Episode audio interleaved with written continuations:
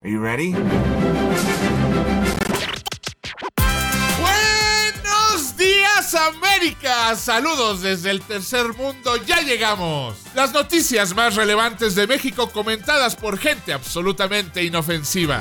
Nadie, absolutamente When Mexico nadie. sends its people, Yo solamente tengo un consejo que darles y they're es not sending their best. que no apoyaba la idea de la When, when, when Mexico sends its Es people, seguro que sea la más concurrida. they're not sending their best. No somos los mejores del mundo, pero, pero pues ya que. Desde México con amor. Esta semana en Desde México con amor. Coronavirus, de nuevo. Acostúmbrese que no hay de otra si tanto le molesta escuchar noticias de esto. Encuentre una cura y asunto resuelto. Nueva sección sobre fake news, o como nosotros les llamamos, news. AMLO detalla su plan para enfrentar todo lo que se nos viene. Spoiler, no es un plan, no contempla todo y no enfrenta nada. Conozcan a Samuel García, el político mexicano que responde a la pregunta ¿qué pasaría si los integrantes de Jersey Shore criaran a su clamidia como a su propio hijo? Se quedan con Romina Pons, Ricky Moreno, Osvaldo Casares y Ricardo Ribón desde sus casas de ellos que son las suyas de ustedes.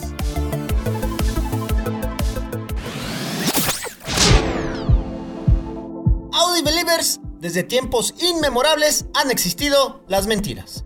En la edad de las cavernas está casi científicamente comprobado que un hombre decía que se iba a casar todo el día, cuando la verdad es que no quería estar en la cueva con su mujer y sus hijos. ¡Munga, munga! ¡Ay! ¡Tener mucho miedo! O la mujer decía que iba a carriar agua, cuando en realidad se iba a buscar más comida escondidas porque el hombre nomás no traía la suficiente comida.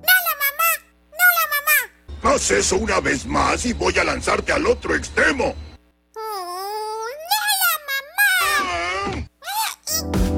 Es decir, siempre hemos dicho una mentirijilla para poder salir adelante o desahogarnos o cualquier cosa que a usted se le ocurra. Pero en este milenio, especialmente en la última década, bueno, la que recién acabó, la del 2010 al 2020, se acuñó y se perfeccionó el tema de las fake news. A ver, siempre han existido las noticias engañosas, esas amarillentas que buscaban vender a través de la polémica, pero gracias a la internet las fake news han agarrado muchísimo vuelo. Y es que antes solo algunos tenían el poder de generar y difundir las noticias. Pero ahora cualquier hijo de vecino o cualquier donadie, como yo su servidor, Ricky Moreno, tiene acceso a plataformas en las cuales escribir y difundir lo que les plazca. No queremos sexo anal, gritan manifestantes conservadores en el Congreso de Baja California. Mientras tanto, en Jalisco dicen, ¿hay de otro sexo? Y si les place decir algo que no es verdad, pues ya no la pelamos y tenemos que oír pura tontería e inclusive fake news. Ahí están las pruebas, este video a los que nos acompañan. Y lo peor de todo es que la falsedad, las fake news, se ha demostrado que se difunden significativamente más lejos, más rápido, más profunda y más ampliamente que la verdad en todas las categorías de la información. Y es que esto no es tan difícil de entender. En México nos encanta el chisme, esa noticia que nos da de qué hablar y sobre todo de qué criticar a los demás. Chumel Torres se sincera y acepta ser hijo de Carlos Trejo.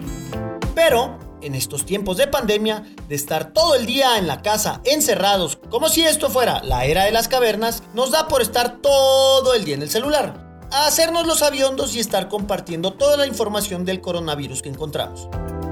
A ver, no hay duda que estamos preocupados, ya sabemos, y que lo hacemos de buena fe, también lo sabemos, pero hay que aprender a diferenciar que sí, que no compartir. Lo mejor sería que no compartiéramos nada de la información que nos llega sobre la pandemia. De verdad, existen cientos, si no es que miles de canales de los cuales nos podemos informar. Pero también entiendo que si no compartimos cosas, la neta, pues también nos sentimos fuera de lugar y sentimos que nos queman las habas. Entonces, si ya vamos a compartir, tenemos que saber qué compartir. No todo se debe de compartir de verdad, porque entonces creamos una especie de fake news. Permítame explicar. A todos nos ha llegado el video de algún hospital donde hay personas sufriendo por el coronavirus, ya sea como paciente o como médico por no tener el material para atenderlo. Lo primero que debemos de pensar antes de compartir es que esta situación se vive en todo el mundo, por lo que ese video que nos llegó puede ser de cualquier parte del mundo, pero nosotros queremos compartirlo. Mmm, Lo que sea. Y si lo comparto y digo, ¿ya viste lo que pasa en África? Pues a todos nos vale gorro porque no todos conocemos África. Y los que conocemos África no nos sorprende y decimos, eh, es África. Pero, si a ese video, pon tú, le ponemos poquito, no mucho, y decimos, ¿ya viste lo que está pasando en el hospital central? Uf, todo mundo va a compartirlo y serás la sensación de WhatsApp, aunque sea a costa del hospital central de tu ciudad y de verdaderos doctores y a costa de los muertos del coronavirus. Pero hey, no pasa nada. Arriba, sonríe. Aunque no queramos, nosotros mismos estamos haciendo más fake news de lo que nos gustaría. A lo mejor Trump sí tenía razón. Bueno, no, no tenía razón, pero tampoco le demos motivos para empezar a tener.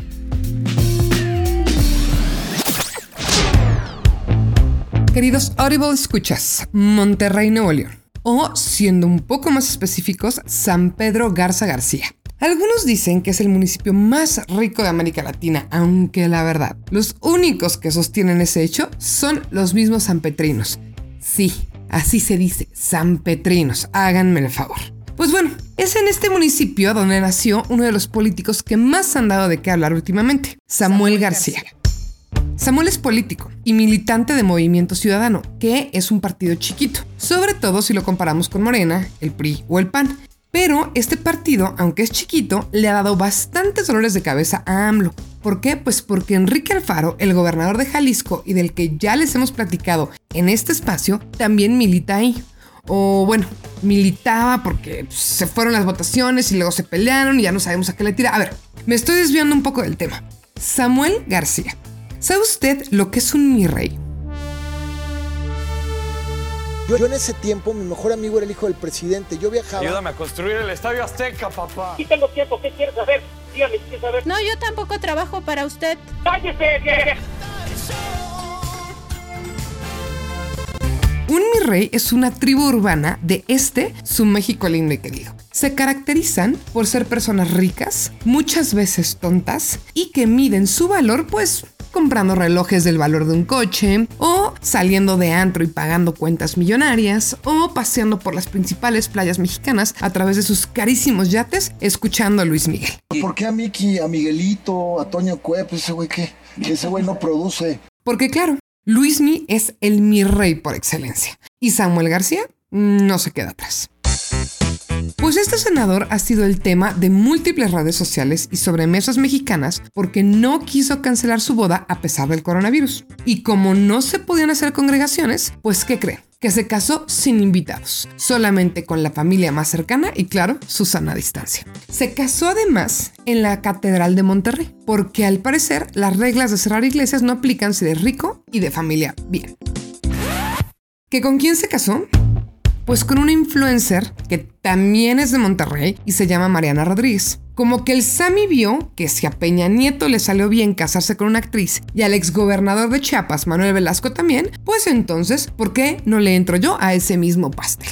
Además, he de decir que Mariana ha tenido una vida muy, muy difícil. Escuchemos, por favor, de su propia voz las pericias por las que esta pobre mujer ha tenido que pasar. Los que hace un año se acuerdan de cuando perdí mis chanclas, cuando se me cayó mi iPhone en la marina, eh, cuando se me cayó el San Benito que aquí tengo, cuando con, no sé, todos los obstáculos que me han tocado vivir. Porque sí, perder tu iPhone y una chancla deben de ser pérdidas irreparables.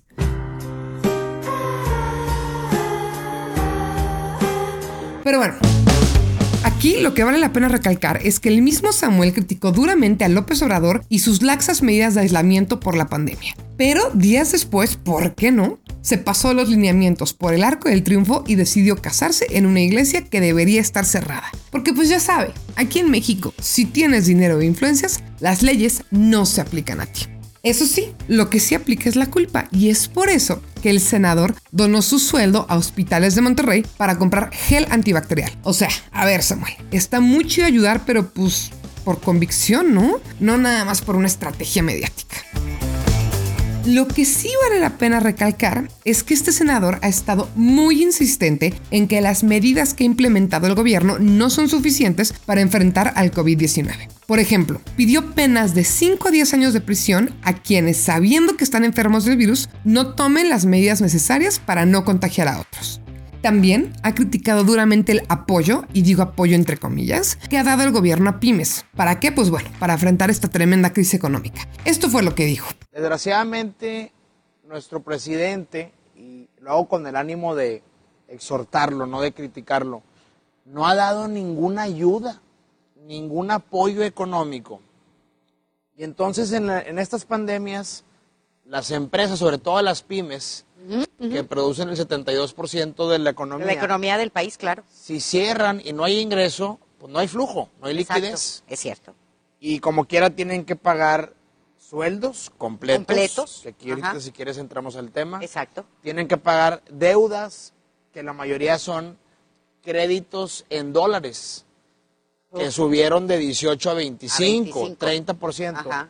Y tienen que pagar además gastos fijos y variables. Ajá. Agua, gas, luz, rentas, etcétera. Etcétera. Entonces, lo, menos- lo mínimo que esperaríamos es que el gobierno federal, con todos los recursos que tiene, diga, ¿sabes qué? Todos sumemos, entre todos ayudémonos.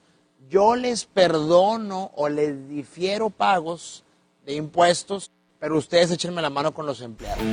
Y pues bueno, en eso, pero solo en eso, sí estoy de acuerdo con él. Ahora, también no hay que ser un genio para entender que las pymes necesitan apoyo ahorita, pero al parecer a nadie en el gobierno le queda muy claro. Lo importante es que hay salud. Es una frase que dicen cuando todo está yendo mal, pero ¿qué pasa cuando tampoco hay salud? Aquí es donde todo se complica todavía más. Y no hablo de la salud de todos ustedes, que por supuesto me importa. En serio les deseo que estén libres de todos coronavirus o de cualquier enfermedad, porque un audioliber sano es un audioliber que nos sigue escuchando, razón suficiente para hacer este programa. Ahorita sí, por aquello de la ilusión de la novedad. Pero ¿qué tal si se cansa de mí y me deja abandonado y lleno de hijos? Yo nunca lo abandonaré, chatito. Eso dicen todas. Pero ¿qué tal cuando ya consiguen lo que quisieron, verdad? Entonces sí lo echan uno a la vida, nomás como quien dice desprestigiado y llevando a puesta la cruz de su dolor. Veamos el panorama más grande, por lo que cuando me refiero a salud, ahora hablo de salud de un país, la cual se puede medir según su economía. Sí, verán, el presidente es el corazón, todos nosotros somos las células para que todo esto opere, la economía sería como la sangre que fluye por el cuerpo y Fernández Noroña sería como el apéndice porque seguimos sin saber para qué chingado sirve. Y debido al problema del coronavirus se avecina una crisis económica mundial. Y aunque digo se avecina es porque ya está tocando la puerta de esta fiesta. Y esta crisis no trae ni dinero ni nada para la fiesta, pero sí lleva a unos 20 amigos, entre ellos inflación, escasez, rapiña, todos muy efectivos. Me lleva el demonio de coraje de tener que estar soportando a borrachos. Desde la semana pasada nos venía avisando nuestro presidente Andrés Manuel López Obrador que presentaría el domingo su plan de contingencia económica. Compramos unas ya escasas cervezas y esperamos a verlo en televisión. Incluso gritamos gol. Ya sé que no era un partido de fútbol, pero a este punto cualquier emoción que nos traiga la tele es comparativo a una diana futbolera. Cuauhtémoc, suya, suya, suya, suya. El resultado del plan fue peor que el de cualquier partido de mis ya gloriosos venados de Yucatán que ni siquiera militan en alguna división importante. Es más, ni siquiera me atrevo a llamarlo plan de contingencia, fue una estafa en horario estelar. Las propuestas presentadas serán insuficientes para recuperar el dinamismo económico, proteger los ingresos de las familias y los puestos de trabajo. Estamos en problemas. El mensaje principal fue el siguiente. Necesitamos la solidaridad del pueblo mexicano, pero no esperen solidaridad de nuestra parte. Pero vamos por partes. Empecemos con sus programas sociales. Reforzó sus apoyos a la gente de la tercera edad y a las becas de los estudiantes, cosa que ya existía. Se puede decir que ya tiene cubiertos a dos sectores importantes, nuestros abuelos y a los estudiantes que en un futuro le pueden regalar más votos por no olvidarlo. El incremento de beneficios de programas sociales no es equivalente a generación de empleos, por lo que esta medida no apoya directamente a los trabajadores que pierden sus ingresos y su empleo, simplemente es soltar más dinero de las pobres arcas de las reservas a los que ya tenían. Y ojo, sí, nuestros adultos mayores nos necesitan, tenemos que apoyarlos, pero para eso primero tienes que eh, reactivar la economía, no solo soltar dinero por soltar. Lo primero que se debe hacer en crisis es meterle dinero a las empresas, pequeñas, medianas o grandes como lo hicieron en Estados Unidos. ¿No quieren perdonar impuestos ahora? Bien, pero dales algo para que los empresarios vuelvan a contratar a la gente.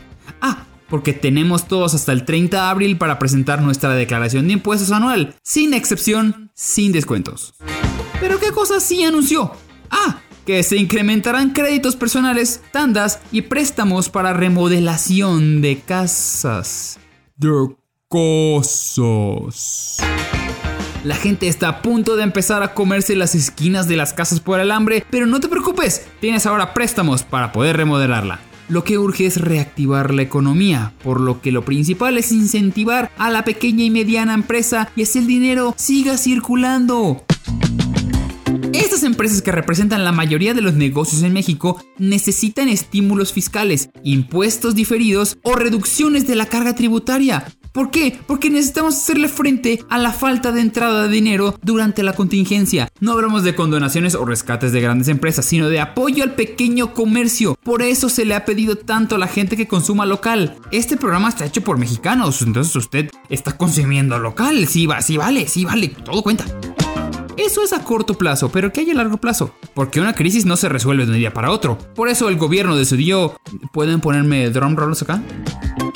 Mantener los proyectos emblemáticos y ampliar recursos para Pemex. Así es, amiguitos, el pozo sin fondo Pemex requiere más y más dinero. Dentro de unos años nos dará rendimiento siempre y cuando el mundo siga usando petróleo. Porque eso es la moda, ¿verdad? Petróleo.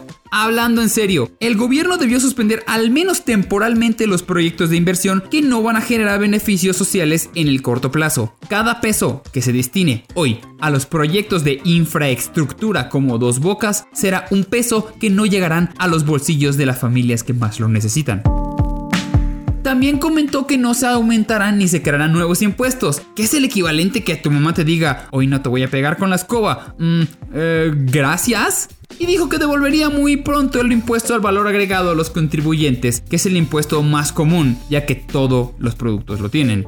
Perdón, pero a lo largo de mi vida no conozco absolutamente a nadie que haya acabado con IVA a favor. Es más, no hay nada más sospechoso para una empresa que acabar con ese impuesto a favor. Buen intento ahí para atraparme, señor Obrador. El gobierno basa todo en una idea principal, no incrementar la deuda pública. Y perdón, pero la deuda funciona precisamente para momentos como estos. Si pronto tendremos los medios para ser autosuficientes, ¿cuál es el miedo a pedir un préstamo al Fondo Bancario Internacional? Como lo están haciendo todos los países, incluso los ricos. Sí, entiendo al presidente cuando dice que por décadas hemos estado endeudados y que él prometió no crecer esa deuda, pero estamos hablando de una emergencia mundial. El plan de reactivación económica es tan pequeño que no va a detonar ni un crecimiento. El país tiene la tarjeta de crédito más a toda madre, ni pedo. Necesitamos ensuciarnos y endeudarnos un poco. Total, estamos acostumbrados. Pero no se preocupe, querido amigo, si usted cree que el gobierno no está haciendo nada para apoyarlo, aquí viene el postre en esta comida de lodo. El presidente dijo que de igual manera se bajarán los sueldos a altos funcionarios, además de que este año no van a recibir ellos aguinaldo. Y si usted está diciendo, wow, wow, wow, wow, wow, hey, tranquilo, cuidado con tanto dinero que van a ahorrar, también se reducirán los gastos de publicidad, viáticos y buscarán reducir los costos de las demás obras públicas. ¿Son medidas justas? Sí, pero no está resolviendo el problema, son simplemente medidas populistas para que veamos el sacrificio del presidente. Pero eso sí, se comprometió a generar 2 millones de empleos en 9 meses, sin explicar cómo, sin tener en claro qué será. Aunque muchos sospechan que vendrán de su famoso plan de trabajo conocido como Jóvenes Construyendo el Futuro, una medida que implementó para que los jóvenes ingresen a hacer prácticas a empresas donde el gobierno paga una parte y la empresa otra. Suena bien, pero sinceramente no ha sido un éxito entre las empresas. Además de que si te está pagando una parte del gobierno, estás de practicante y no pagas impuestos, sinceramente no se puede considerar todavía un trabajo. Es un internship. Pero el gobierno lo cuenta siempre. Siempre. ¿Y qué opinó la gente? Lo de siempre. Los que todavía piensan y respiran le reclamaron. Y los fanáticos locos, bueno, dejaré que mis compañeros les cuenten las maromas que dijeron. Pero el que sí está realmente preocupado es la iniciativa privada. Todas las cámaras de comercio del país concuerdan que los dejaron varados en el ojo del huracán. Por un lado les piden que no haya recortes de trabajadores, pero por otro lado no hay incentivos de parte del gobierno. Por último, el presidente resumió todo en su conferencia al decir que el pueblo bueno entenderá el porqué de sus decisiones, pero que los especialistas no, ya que están acostumbrados a un modelo neoliberal, su máximo enemigo. Y miren, no soy un experto, entonces no soy un neoliberal. Y sí, yo sí lo entendí, entonces también soy del pueblo, pero no me convenció, entonces no entendí. ¿Qué soy ahora, señor presidente?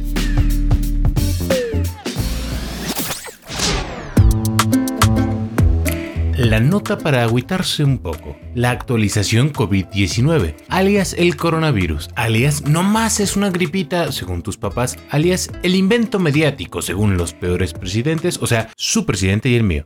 Mi nombre es Ricardo Ribón y al igual que el coronavirus llegué para quedarme.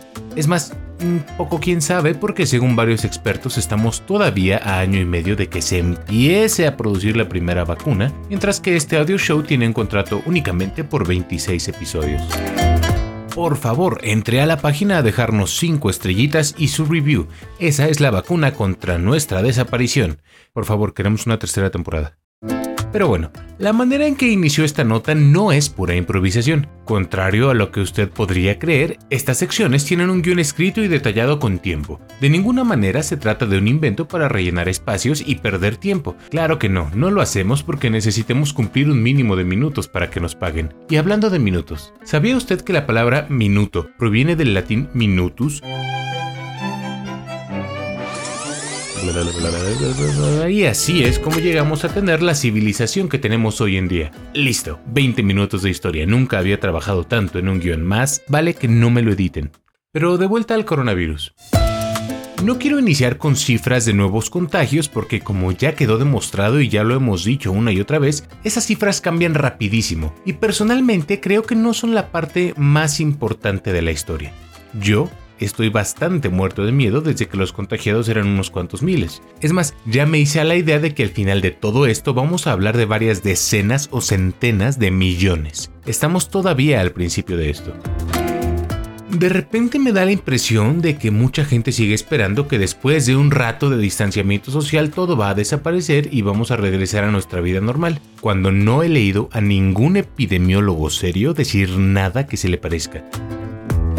A mí también me urge estar en cualquier lugar que no sea mi casa, especialmente si es un lugar donde pueda escuchar cualquier cosa que no sea mi hijo, pero no parece que eso vaya a suceder muy pronto. Así que hoy quiero hablar un poco del lado económico de la pandemia y de otras proyecciones. Ojo, no soy economista ni nada que se le parezca.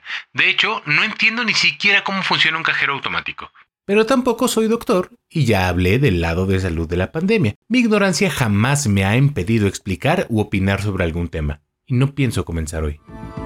El lado económico es importante porque creo que actualmente hay dos cosas que están impulsando a la gente que quiere resolver esto. Hay dos campos, hay dos equipos. Los que lo ven por el lado de la medicina, la ciencia, la salud, y los que lo ven por el lado del cochino dinero. Y los entiendo todos los presidentes están igual.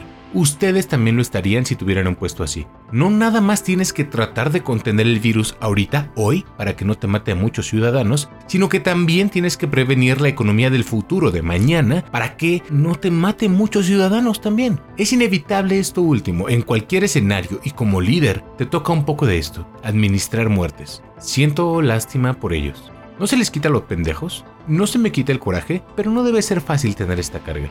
A menos que vivas despegado de la realidad, como su presidente y el mío, ok, olvídenlo. No siento lástima por ellos. Simplemente en México, de acuerdo a cifras oficiales, tenemos una cama de hospital por cada mil habitantes. La estadística nos dice que se va a contagiar el 80% de los ciudadanos. Eso significa 800 de cada 1000. De esos, el 20% van a requerir hospitalización, o sea, 160. Y de nuevo, hay una cama de hospital por cada 1000, o sea, una cama de hospital por cada uno de esos 160 que van a requerir hospitalización.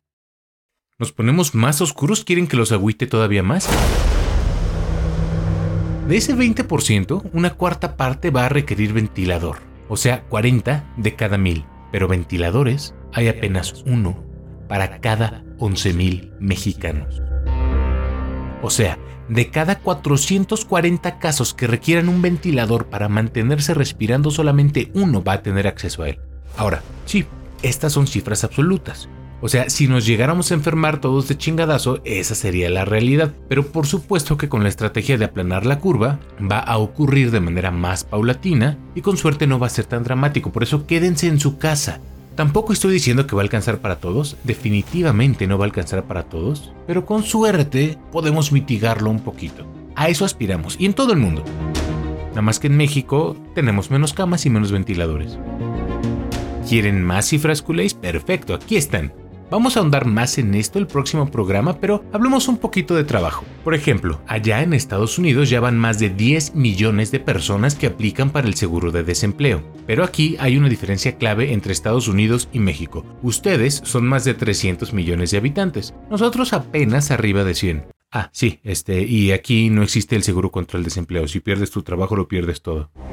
Y aunque no tengamos esta cifra de personas que han aplicado el seguro de desempleo, de todos modos sabemos, porque así lo informó la Secretaría del Trabajo, es que en estas semanas de cuarentena, y recuerden que en México vamos desfasados, comenzamos nuestro distanciamiento social mucho después que ustedes, bueno, en estas semanas ya se perdieron más empleos de todos los que se generaron en el 2019. Repito, en poco menos de un mes ya se perdió todo lo ganado el año pasado. Como yo cuando me pagaron la primera temporada de este audio show y me tomó solo una noche gastar ese dinero y quedarle a deber la remodelación de la casa a mi esposa.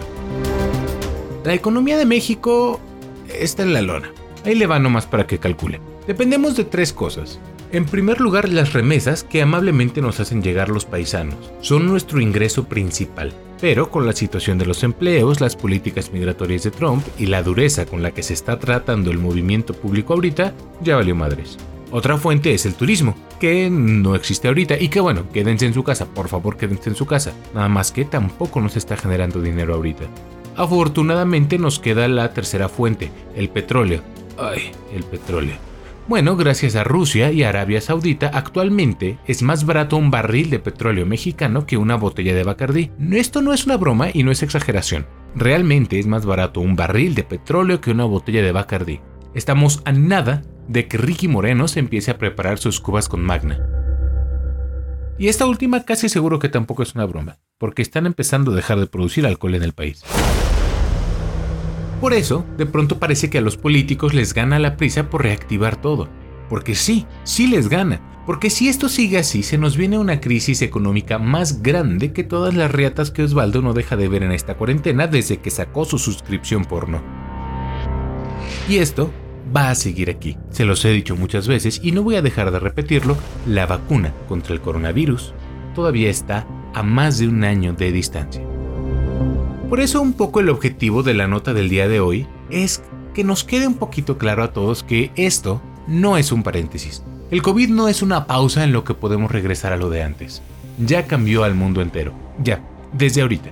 Los impactos se van a sentir en generaciones enteras y ni modo, no estemos manteniendo este distanciamiento social esperando que todo regrese al escenario antiguo, no estemos pasando esta cuarentena con la esperanza de que todo regrese a lo de antes.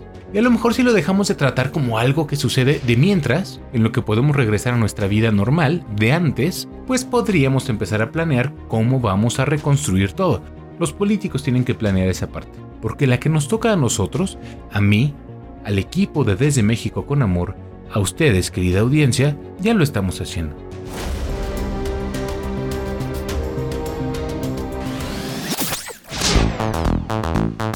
Pero les voy a hablar de otra cosa. Hoy también les voy a hablar de ese elixir de vida, ese líquido vital sin el cual muchos de nosotros no podemos vivir. Sí, la cerveza. Vaya, jamás beberé otra cerveza. ¡Cervezas! ¡Dame 10! Esa bebida fresca y amarga que nos quita el calor, la cruda y también a veces el mal humor. Pues bueno, la semana pasada los mexicanos tuvimos una noticia casi peor que el brote de coronavirus. Amenazaron con quitarnos la chela. ¿Qué pasó? Todo empezó en Campeche, donde le pidieron a personas y empresas con licencias para almacenar, distribuir, vender o consumir bebidas alcohólicas que suspendan el servicio hasta nuevo aviso. Luego fue Tabasco, donde el gobernador suspendió de plano la venta de cualquier tipo de bebida alcohólica hasta nuevo aviso. Y por último, el Bronco, gobernador de Monterrey, de la tierra de Sammy García y ex candidato a presidente de la República. Ese que, por si no se acuerdan, dijo que... Tenemos que mocharle la mano al que robe, así, de simple. Yo presentaré una iniciativa al Congreso, a ver si los diputados de ellos se atreven a aprobarla. Necesitamos mocharle la mano al que robe. Bueno, pues dijo también que se suspenderá la producción y distribución de bebidas alcohólicas en todo el estado. Aclaró que no es ley seca, pues la gente puede comprar y consumir, pero a ver, señor Bronco, si se para la producción y la distribución, pues pronto va a dejar de haber alcohol para comprar, ¿no? Y sobre todo en un estado donde la carne asada y la chela es más importante que la canasta básica. ¿Se va a hacer o no se va a hacer la carnita asada? Para este momento, aquellos que disfrutamos de un buen trago o un buen pretexto para tomar, nos empezamos a asustar. Sí, Ricky Moreno incluido. Pero la cosa se puso peor cuando empezó a circular la noticia de que dejaría de producirse temporalmente cerveza en el país por la emergencia sanitaria del coronavirus. Pero usted dirá, ¿por qué o qué? Bueno, pues porque la cerveza no es considerada un artículo esencial para esta etapa de la cuarentena. Yo me pregunto, ¿cómo de que no? Para muchos, la cerveza es igual o más esencial que comida en la mesa a la hora de lidiar con el encerrón. Más cuando nos toca con el marido, o con el hijo, o con la suegra, o con el hermano. O peor aún, con el roomie. Así que no entiendo cómo en los supermercados podemos comprar, no sé, tintes de pelo, pero no vamos a poder encontrar cerveza. Díganme, ¿qué es más esencial? Pues así como yo, cientos de chilangos y ciudadanos de otras ciudades de su país vecino entraron en pánico y salieron como llenas hambrientas a conseguir cerveza. Tiendas como Sam's Club y Costco registraron colas enormes para tener ese elixir que nos hace la vida y el encerrón un poquito más llevadero. Ahora, esto claro que fue contraproducente, pues lo peor que podemos hacer en estos tiempos son tumultos. Es por eso que la jefa de gobierno de la Ciudad de México y persona menos carismática que ha ocupado ese cargo, Claudia Sheinbaum, se apuró a poner un tuit en donde instaba a la población a calmarse un chingo, anunciando que no iba a haber ley seca. Vamos a calmarnos, por favor. Y a ver, Parar la industria de la cerveza no es un movimiento nada inteligente durante la pandemia, porque si bien tomar alcohol en grandes cantidades y de manera regular no ayuda nada al sistema inmunológico, cough cough, Ricky Moreno, pues también es un hecho que es una industria enorme y solo sumaría más a la crisis. A ver, para ponerlo en cifras, esta industria genera 55 mil empleos directos y cerca de 550 mil empleos indirectos en este país. Solamente en enero y febrero de este año, la venta de chela generó cerca de 6 mil millones de pesos en impuestos para el gobierno. Y pues bueno, como no va a parar el tren Maya ni dos bocas, pues tienen que sacar el dinero de donde puedan. Además, somos el mayor exportador de cervezas del mundo. Sí, señor, el mayor. Vendemos nada más y nada menos que 400 millones de dólares al mes en promedio. Usted podría pensar que colorín colorado, este mal viaje se ha acabado, pero no. El crush de todas las mujeres con daddy issues de México y epidemiólogo por excelencia, Hugo López Gatel, dijo justo el día en el que se está grabando este audio que... Y ahí no se incluye la fabricación, la comercialización de cerveza. Entonces, eso se va a enmendar. El secretario de Agricultura eh, ya ha tomado cartas en el asunto y se va a enmendar a la brevedad. Entonces, eso es un error. No, deben las, eh, la industria cervecera no tiene autorización para eh, restablecer operaciones. Por lo que ya no sabemos qué onda. Hasta ahora la cerveza se sigue vendiendo y no ha habido ningún otro comentario oficial al respecto, así que estaremos al pendiente y les seguiremos informando.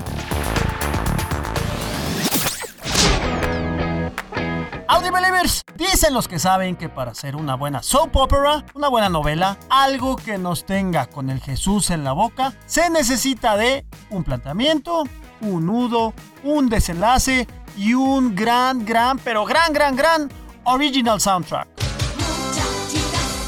Pero además de todo esto, hay que tener un héroe que vencerá todas las dificultades a pesar de tener todo en contra y venir desde abajo. Pero, ¿a quién vencerá este héroe? Pues obviamente al antihéroe, al villano, al malo pues. Qué linda te ves trapeando, Esperancita. Pero... te faltó acá, maldita criada? Este enemigo por lo general es asocial, amoral, inteligente, enajenado, cruel, desagradable, pasivo, lamentable, obtuso o simplemente ordinario. Pero, ¿para qué les cuento esto? Pues para que me ayuden a descifrar qué personaje es el gobernador de Jalisco, Enrique Alfaro. Lo hago consciente del temor y la incertidumbre que prevalece entre nosotros. Lo hago porque nos encontramos en un momento crucial que pondrá a prueba nuestro sentido de responsabilidad y nuestro compromiso. Lo hago seguro de que todos sabremos entender la circunstancia en la que nos encontramos y sabremos actuar en consecuencia. ¿Será héroe? ¿Será antihéroe? ¿O simplemente será un político más? Quédese con su amigo. ¿Qué digo su amigo? Su hermano Ricky Moreno para otro fascinante análisis de nuestro querido México.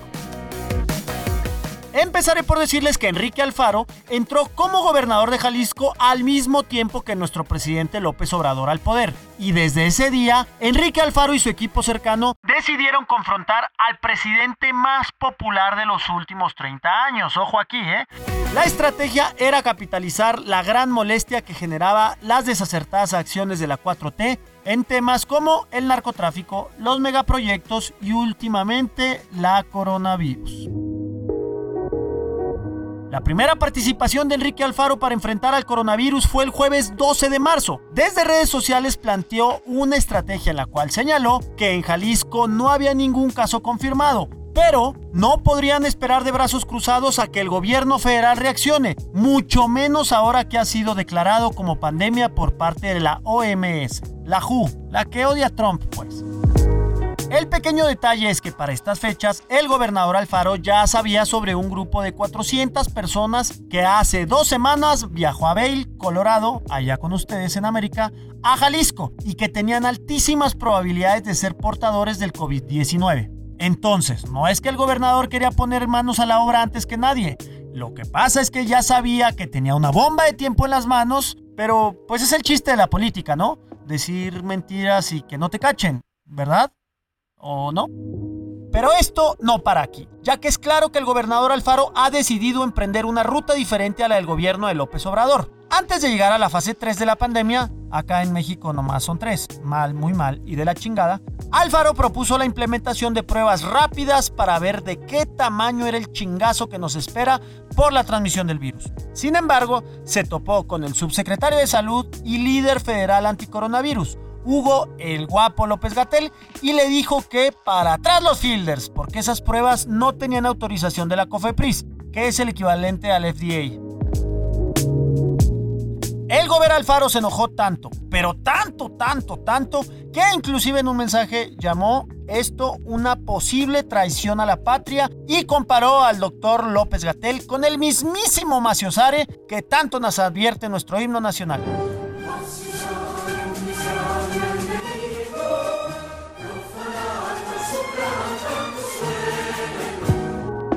¿Qué le contestó el subsecretario de Salud López Gatel al gobernador Alfaro? Escuche usted. Le mando saludos al gobernador de Jalisco. Estoy seguro que él quiere hacer el bien por su estado y qué bueno que esté dedicado a su trabajo. A ver, desde estos micrófonos hemos expuesto en varias ocasiones que nos parece que se queda corto el cálculo del gobierno federal y sus expectativas sobre la pandemia, pero por el otro sabemos que es un gran momento de hacerse de publicidad y de poder político con el simple hecho de criticar al presidente. Entonces, ¿Alfaro es el héroe de esta novela? Alfaro es el antihéroe, el villano de esta pandemia al no acatarse al líder supremo. Usted decida, porque yo, Ricky Moreno, ya decidí. Y el más guapo es sin duda el doctor Hugo López Gatel. Llámame, guapote.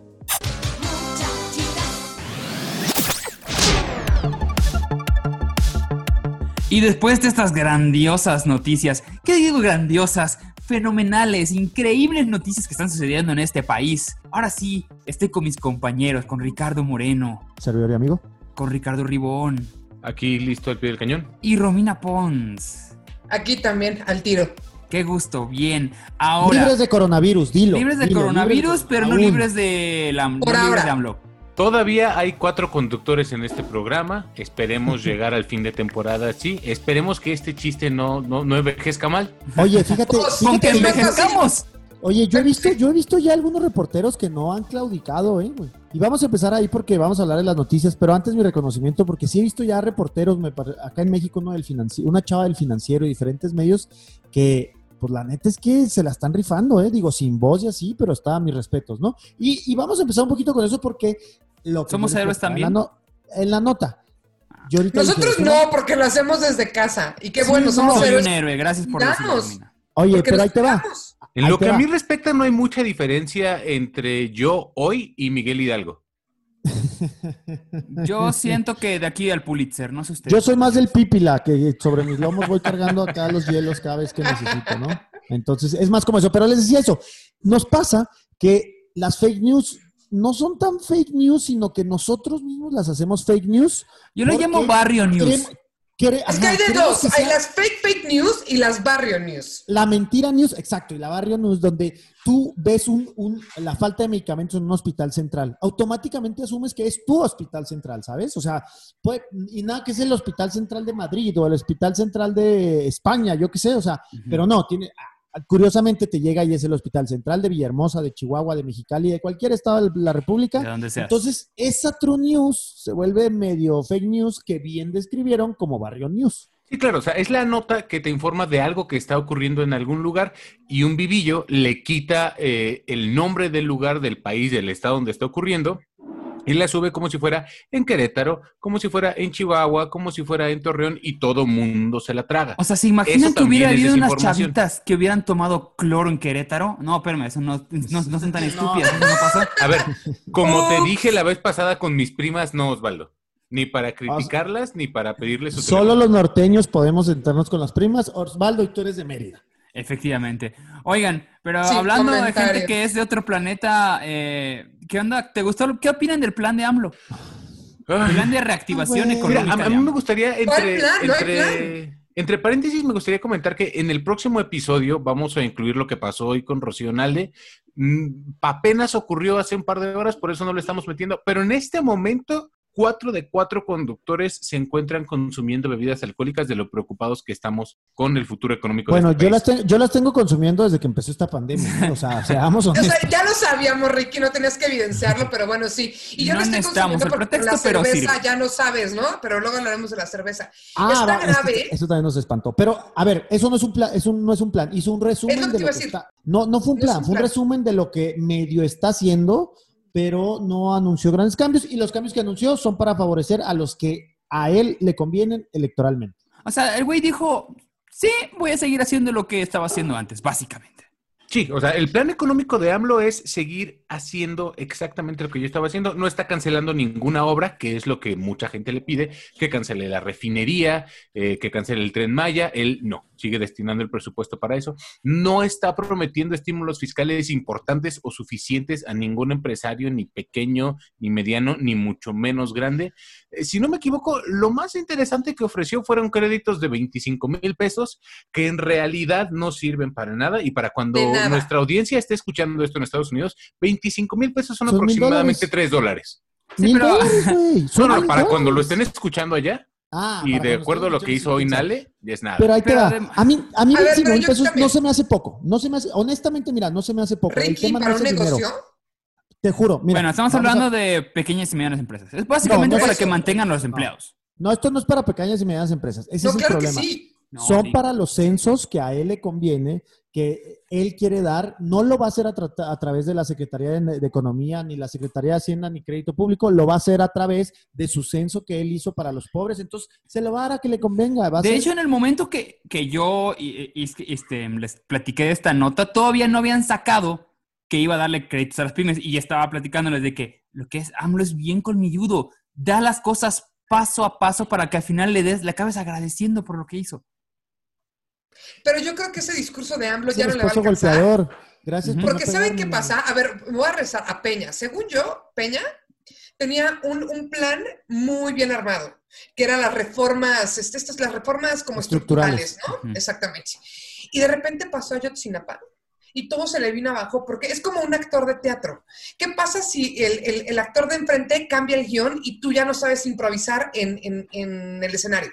Eso le pasó a Peña y eso le está pasando a AMLO. Porque sí, traías un plan y un plan muy fijo, el cual pues podía llegar a funcionar, pero hay una pandemia, hay una cosa que nunca antes se había visto. Tienes que cambiar tu guion y no lo quiere mover. Hoy vi un video eh, de, de- de iniciativa privada de, de- pymes, ¿no? De pequeños y medianos empresarios que dicen, yo no soy millonario, yo no soy el dueño de Bimbo, me tienes que ayudar a mí, porque si nos ayudas a los del medio, podemos ayudar a los de abajo, pero esa visión no la pueden ver.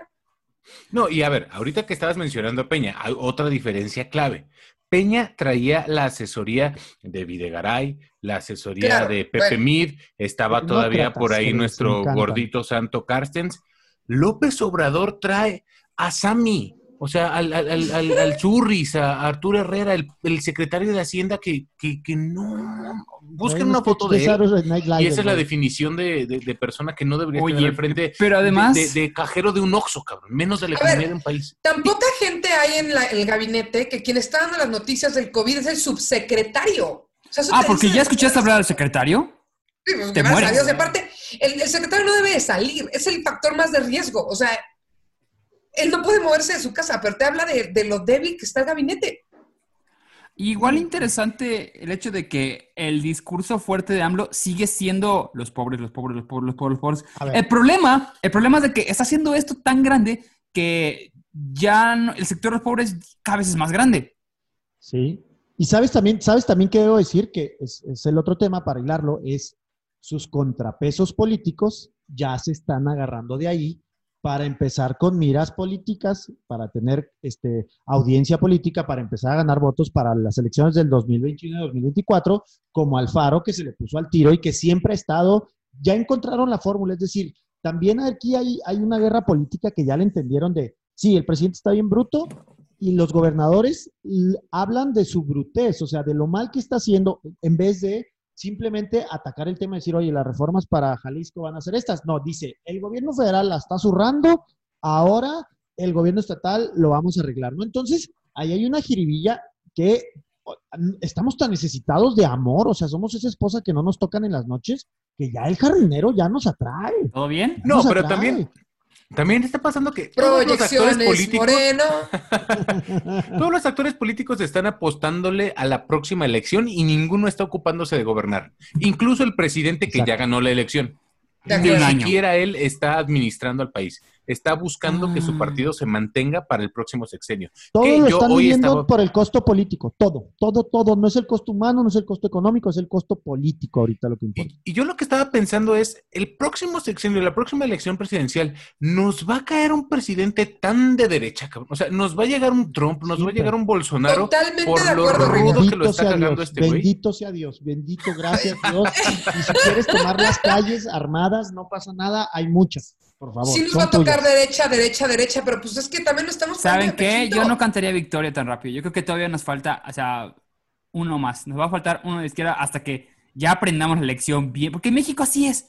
México así, le estás pegando en la frente y te Es el dice, que ah, se bueno, divorcia y se vuelve a casar. exactamente, y lo va a volver a hacer, va a volver, o sea, créanme. Porque además AMLO no es muy brillante. Si de verdad Sí, pero además estás hablando desde poder. el punto de la gente que sigue molesta. Hay mucha gente allá afuera, Pero mucha gente allá afuera sí. Que todavía cree que es la mejor opción, que estuvo muy bien, que está muy bien lo que está haciendo y sigue apoyándolo. Estoy hablando de más del 60% de la gente. No, ya no 60 EOS, ya quedó abajo de. pues, Bueno, no sé si están tentando. Bueno, pero es uno de cada dos. Ahí tiene un... po- un Ándale, porcentaje, eso o sí.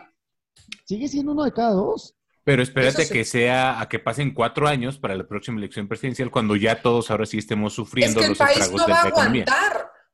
Pero eh, recuerda que ahora tiene el pretexto perfecto. Se llama coronavirus. Va a echarle la Ah, culpa claro, claro. todo es lo cosa. que venga en los próximos tres años al coronavirus. Justamente en el evento en el que presentó el plan económico, que no es un plan económico, ya le empezó a echar la culpa al, coronavirus. Este Mm, discurso de, ay, también que íbamos, ver, y llegó esta gripa. verdad. Sí, sí, sí, es un poco, o sea, a ver, Un poco no la verdad en aspecto. pero ¿Ya nos iba se bien? le- que se le hundió el país. A ver, iba en declive, pero se le acabó de hundir con el coronavirus. Espérate, Sí, pero, pero- si sabes pero es lo que te no decía, Ricky. qué pasarte. No, no, no, Exacto, pero es es, lo que te inevitable. decía, Ricky, no, tienes no, que el O sea, coronavirus, una cosa es que inevitable, pero si estás viendo que vienen los madrazos. no, el coronavirus lado. es inevitable. Así seas hasta Sí, el Ricardo, pero que recuerdan seas. el 2010 con Calderón.